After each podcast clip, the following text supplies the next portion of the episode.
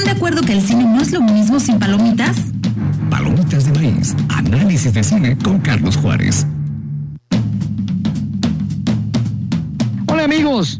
Es normal que rechacemos una película por sus evidentes huecos argumentales. El hoyo en la cerca tiene muchas inconsistencias y situaciones inverosímiles que evidentemente perjudican a su planteamiento, pero el esfuerzo del cineasta Joaquín del Paso no se centra en la factura, no le preocupan las inconsistencias, sino que busca en todo momento hacernos sentir incómodos ante un reflejo indignante y pesado sobre nuestra condición social.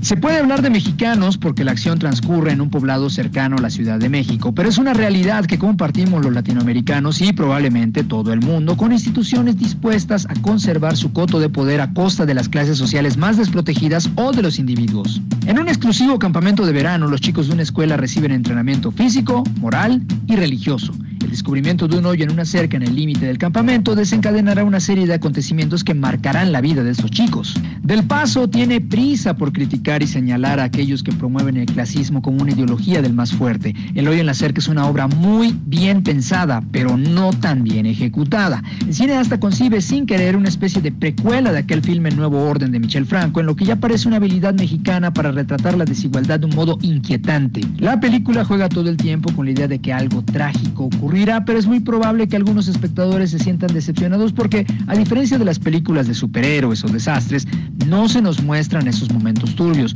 Todos son sugerentes. El realizador lo deja al aire precisamente porque no necesitamos ver sangre, cadáveres o violaciones para sensibilizarnos.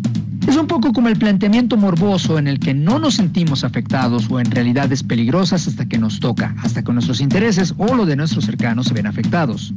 El hoyo en la cerca es poderosa en la medida que entendemos que existe un libre albedrío para hacer un balance entre lo positivo y lo negativo de nuestro entorno social como país. Pero existen instituciones nocivas, dañadas y añejas que no están dispuestas a permitir que se les arrebaten sus privilegios, incluso si eso significa enfrentar como animales a niños y adolescentes.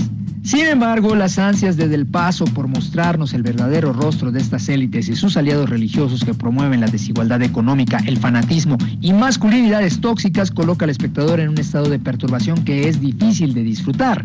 Es precisamente de esas cintas que no nos van a gustar. Es más, vamos a salir asqueados ante el retrato del paso de un niño a una adolescencia cruel y misógina. Comentarios y sugerencias son bienvenidos a la cuenta de Twitter, arroba Juárez Solra, que ahí despachamos. Se despide de ustedes Carlos Juárez y la próxima semana le seguimos a esto del cine.